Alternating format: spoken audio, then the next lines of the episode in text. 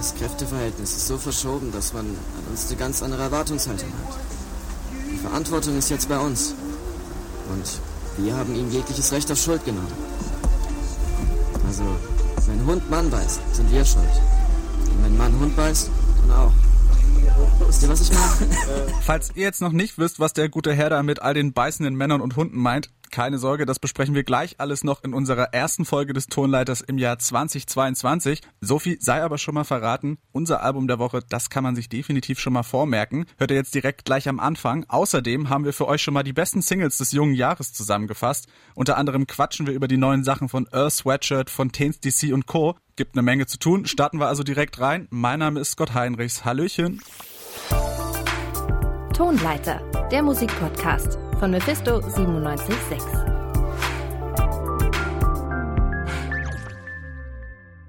Kommen wir also direkt mal zu den Männern und Hunden. Die spielen nämlich auf der neuen Platte des Rappers OG Kimo eine relativ große Rolle. Das Album heißt passenderweise auch Mann beißt Hund und wird gerade szeneintern so ein bisschen als kommender Deutschrap-Klassiker abgefeiert. Ob das denn gerechtfertigt ist, dafür habe ich mir meinen Kollegen Bruno Richter geholt. Hi Bruno. Moin. Ich weiß, dass du letztes Jahr relativ intensiv auf dieses neue OG Kimo Album hingefiebert hast. Jetzt hat's bis ins neue Jahr gedauert, bis es endlich draußen ist. Ist denn in der Zwischenzeit deine Erwartungshaltung ins schier Unermessliche gestiegen oder warst du trotzdem ganz zufrieden, wie Mann beißt Hund jetzt klingt? Also zufrieden mit dem Album bin ich auf jeden Fall. Ich hätte es mir nur ein bisschen anders vorgestellt mhm. oder vielleicht eine andere Herangehensweise erwartet. Auf dem Vorgänger Geist gab es ja auch schon eine Thematik, die sich durch das Album gezogen hat.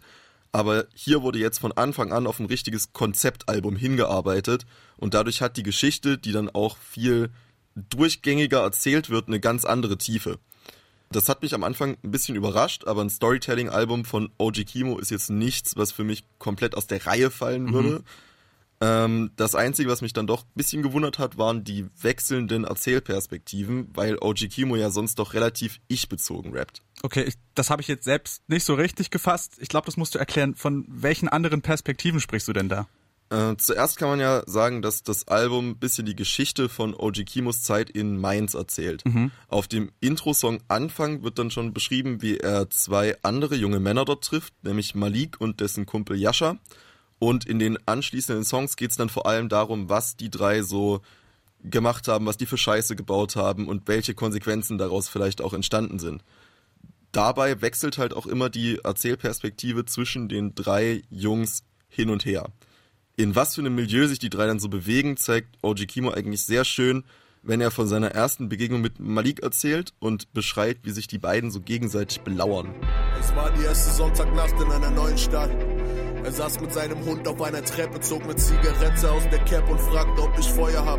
Und checkt, ob meine Kette teuer war. Er war so um die 19 Jahre, Feuermaler auf seinen Krähenhemden. Er fragte, ob ich irgendwen aus dieser Gegend kenne, ob ich ihm für einen Anruf nur ganz kurz mein Handy geben könnte. Ich sagte, du hast mein Feuer, du kriegst nicht noch mehr Gegenstände. Wie teilt sich das denn jetzt mit diesen Perspektiven auf? Also rappt er da immer jeden Track abwechselnd aus einer anderen Perspektive oder ist das gar nicht so strikt aufgeteilt? Man kann es nicht so einfach sagen, auf jeden Fall. Ich denke, bei den meisten Songs ist es schon auf jeden Fall möglich oder habe ich auch schon entschlüsselt, wer denn da jetzt der Erzähler ist. Mhm. Aber bei einigen ist es auch sehr oder ziemlich unklar. Ich würde aber sagen, dass das meistens eigentlich gar nicht so entscheidend ist, wer jetzt was erzählt, bei einigen Tracks schon, aber mhm. für den Gesamteindruck von dem Album ist es jetzt, glaube ich, nicht unbedingt wichtig. Es ist viel relevanter, dass mit jedem Track so ein gewisser Eindruck einfach vermittelt wird, der sich dann in dieses große Gesamtbild einfügt. Bei diesem Gesamtbild helfen oder auch bei den Eindrücken helfen auch die Beats extrem. Genau, Sachen Beats ist ein gutes Stichwort, weil da kenne ich OG Kimo quasi nur in Kombination mit seinem Produzenten Funkvater Frank quasi so als äh, Duo Infernale. Ich gehe mal davon aus, dass der das auch wieder produziert hat, oder? Äh, jo, die beiden arbeiten ja fest zusammen und auch, wenn ich das so sagen darf, sehr gut. Mhm. Frankie hatte ja hier eine ziemlich schwere Aufgabe, nämlich dieses, naja, man könnte fast schon Hörspiel sagen, zu vertonen. Und die hat er mit, wirklich mit Bravour gemeistert. Also die Beats vermitteln immer genau die richtige Stimmung zu dem jeweiligen Inhalt der Songs. Äh, wenn dann Kimo zum Beispiel davon rappt, dass er so die Nummer eins im Block ist und keiner kann mit ihm ficken, dann kriegt der Beat so eine richtig harte, unbeugsame und bisschen stampfende Atmosphäre. Suplex, will ein Nigger Beef. Ich hält den Kopf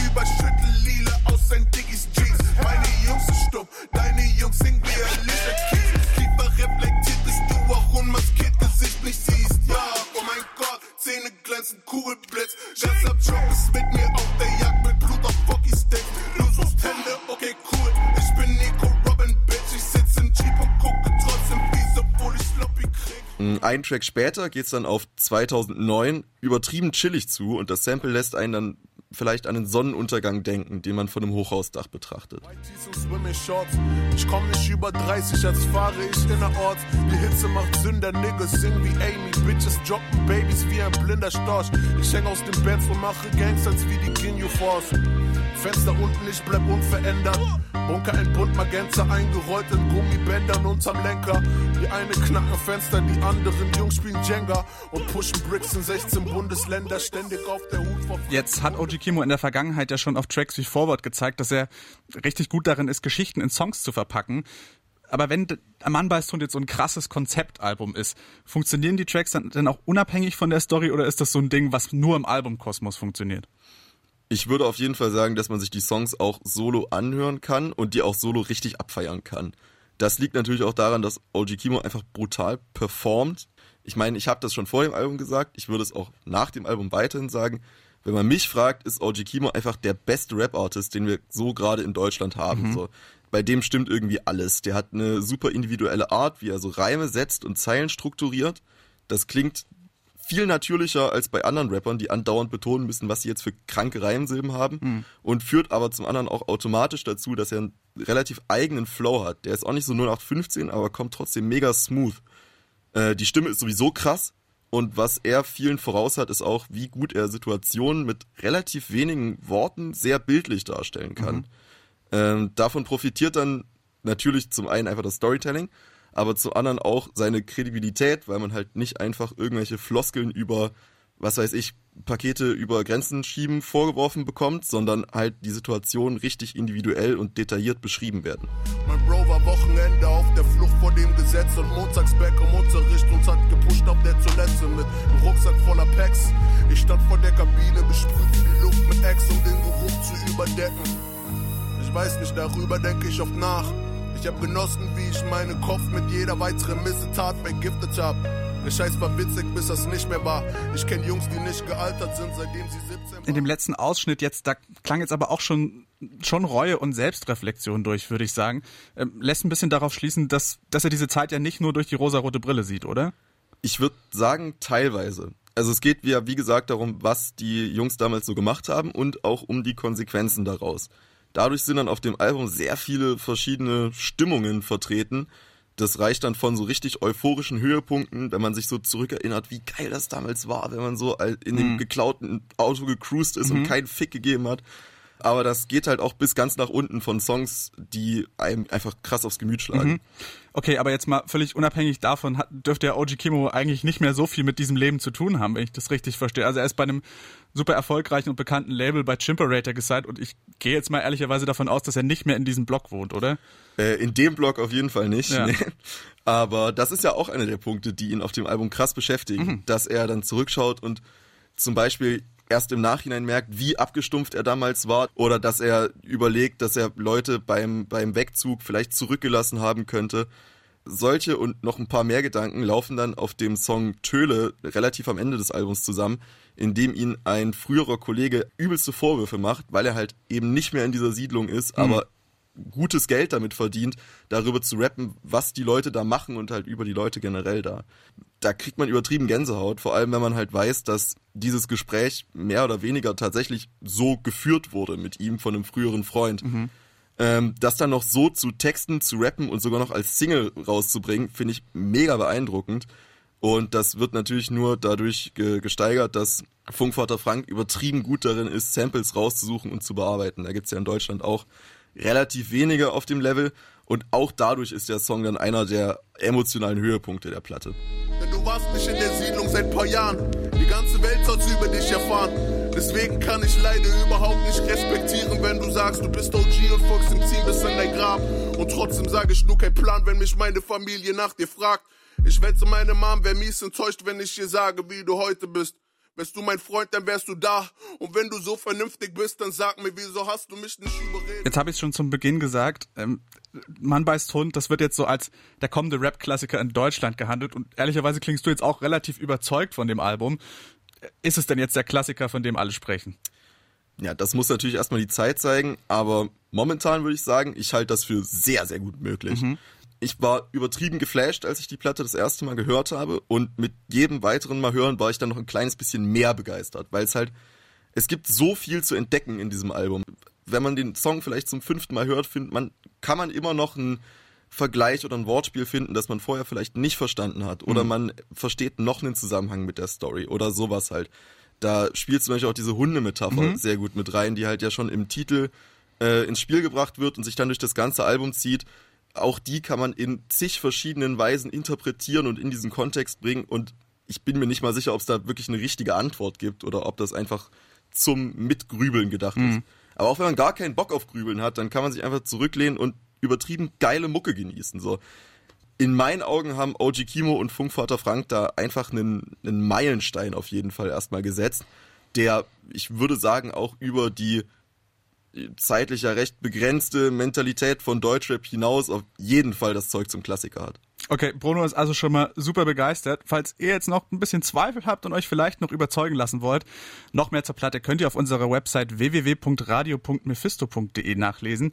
Da gibt's noch mal eine längere Review zum Album. Bruno, ich bedanke mich schon mal ganz herzlich bei dir. Immer wieder gern. Und wir bleiben direkt beim Hip-Hop, wechseln aber einmal die Seite des Atlantiks und sprechen über Earl Sweatshirt. Der hat eine durchaus beeindruckende Wandlung durchgemacht. Angefangen hat alles zu Beginn der letzten Dekade mit dem Internet-Hype seiner Gruppe Odd Future, war unter anderem Tyler the Creator dabei und auch Frank Ocean. Über die Jahre hinweg hat er sich aber von diesem doch relativ lässigen Sound wegentwickelt, hin zum experimentellen Hip-Hop inklusive verwaschener Sampleschichten und niederschmetternder Texte.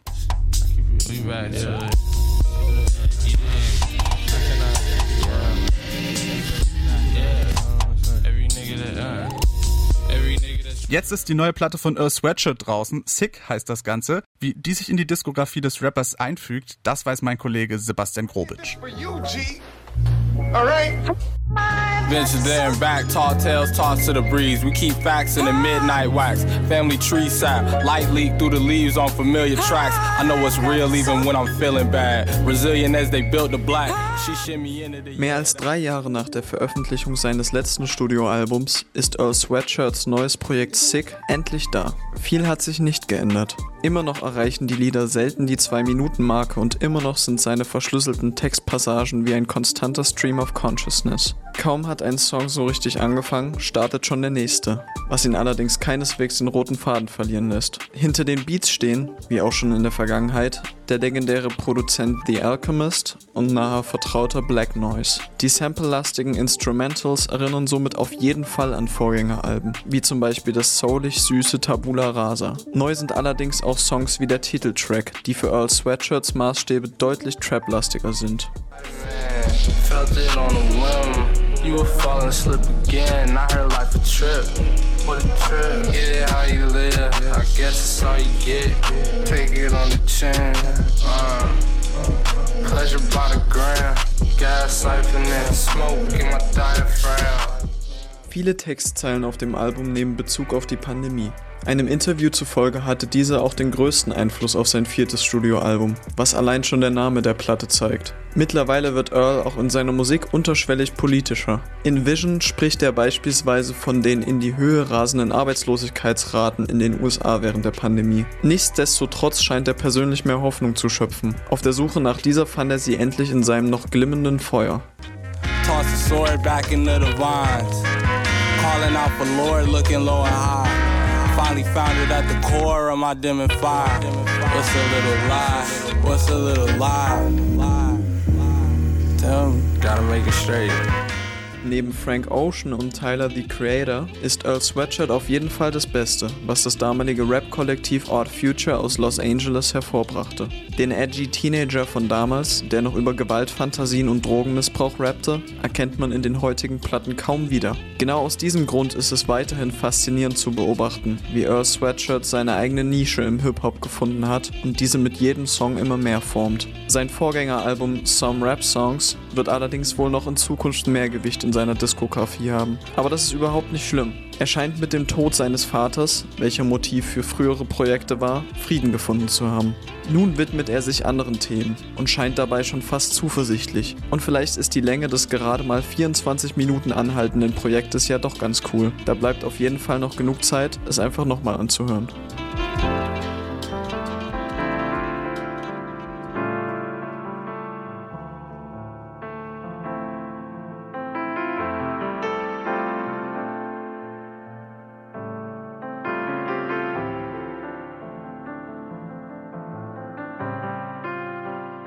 Sebastian Grobitsch war das über die neue Platte Sick von Earth Sweatshirt und während der für seinen Internet-Hype noch Blogs wie Meo und Co. gebraucht hat, beginnen heute solche Erfolgsgeschichten unter anderem auf Discord. So lief das zumindest beim 16-jährigen Sänger DVR. Der hat letztes Jahr seine Musik auf dem Discord-Server des Erfolgsproduzenten Kenny Beats hochgeladen und was folgte, das war ein Feature mit Kenny Beats und ein Plattenvertrag bei XL Recordings. Dort hat er jetzt auch seine erste EP Dirty Tapes veröffentlicht. Meine Kollegin Chiara Sant'Angelo, die hat mal entschlüsselt, worum es auf der EP eigentlich geht. Dirty Tapes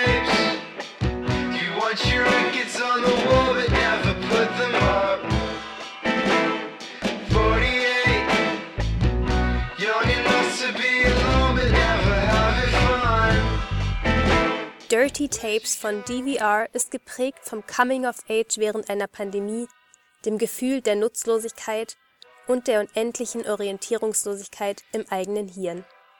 Mit der alten Fender seines Vaters und einem Studio, das ein 15-Pfund-Mikrofon und ein Gaming-Headset einschließt, beweist DVR, dass man kein fancy Equipment braucht, um Musik zu machen. Der 18-jährige DVR heißt eigentlich Dylan und kommt aus Schottland. Er beschreibt seine Erfahrungen im Lockdown als eine kreative Renaissance. Dirty Tapes ist auch schon seine zweite EP seit Beginn der Pandemie und reflektiert seine Probleme mit seiner physischen und mentalen Gesundheit. Dabei wirkt die EP zwischen Indie-Rock und grungy Bedroom-Pop etwas deprimierend, spiegelt aber deutlich wider, mit welchen Themen junge Künstler seiner Generation zu kämpfen haben.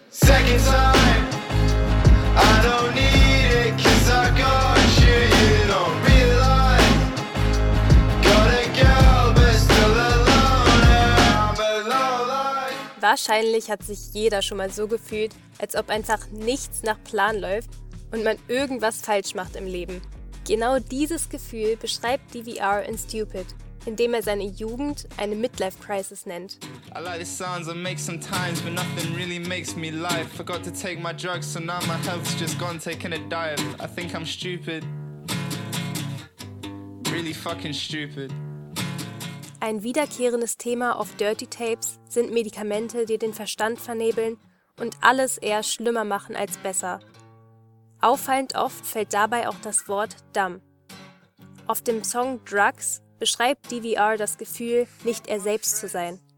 Er spricht von Erinnerungslücken und gedämpften Sinn. Dazu sorgt ein eindringliches Gitarrenriff für eine ziemlich unbehagliche Stimmung. I've done. Shit.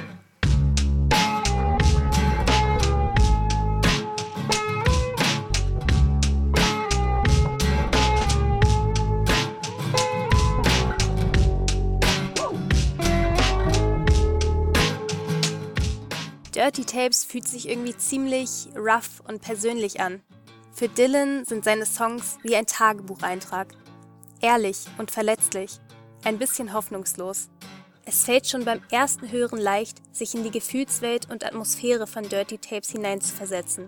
Der Sound ist nicht poliert. Man hört jeden unsauber gegriffenen Akkord, was den Titel Dirty Tapes sehr passend aufgreift.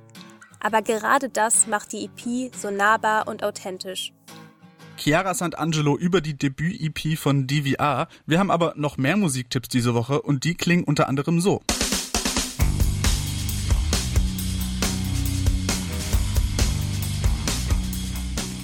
Fontaines DC sind das und die sind zurück mit einer neuen Single. Jackie Down the Line heißt das gute Stück. Und der Song, der klingt so ein bisschen wie das musikalische Liebeskind von Oasis und The Cure, garniert mit einem dicken irischen Akzent. Der Track ist Vorbote der neuen Platte Skinty Fia, die am 22.04. erscheint. Bis dahin kann man aber noch fleißig die neue Single hören.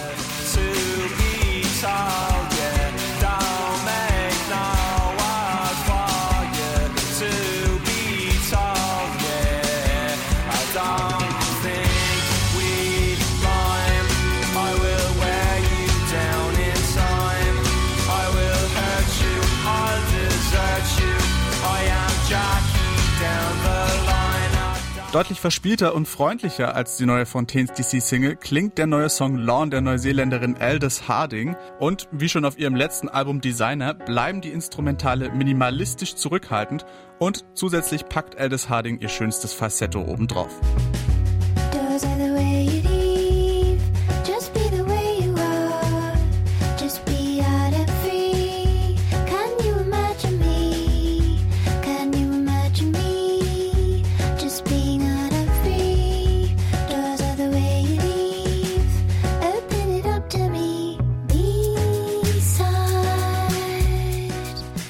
Wer jetzt noch sagt, nee, das ist mir alles nicht aufregend genug und klingt mir zu sehr nach Apple-Werbung, kann vielleicht mit dem letzten Musiktipp noch was anfangen. Der kommt nämlich von den Künstlern Ö und A.G. Cook aus dem PC Music Camp und Fans von noisy und harschen Electrobeats à la Sophie, die dürften an dem neuen Track AFK definitiv ihre Freude finden.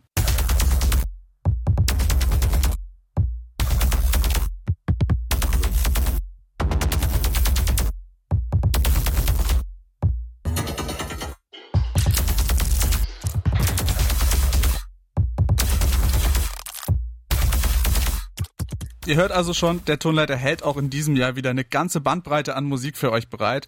Und wenn ihr jetzt sagt, oh, der Song vorhin, den habe ich vergessen, hat mir aber besonders gut gefallen, dann lege ich euch noch unsere Spotify-Playlist Faust aufs Auge ans Herz. Da könnt ihr alle Tracks der heutigen Folge nochmal ganz in Ruhe nachhören. Nächste Woche geht's dann genauso abwechslungsreich weiter. Einschalten lohnt sich da also definitiv. Danke an alle, die an der Folge mitgearbeitet haben. Mein Name ist Scott Heinrichs. Bis nächste Woche. Ciao, ciao. Tonleiter, der Musikpodcast von Mephisto 976.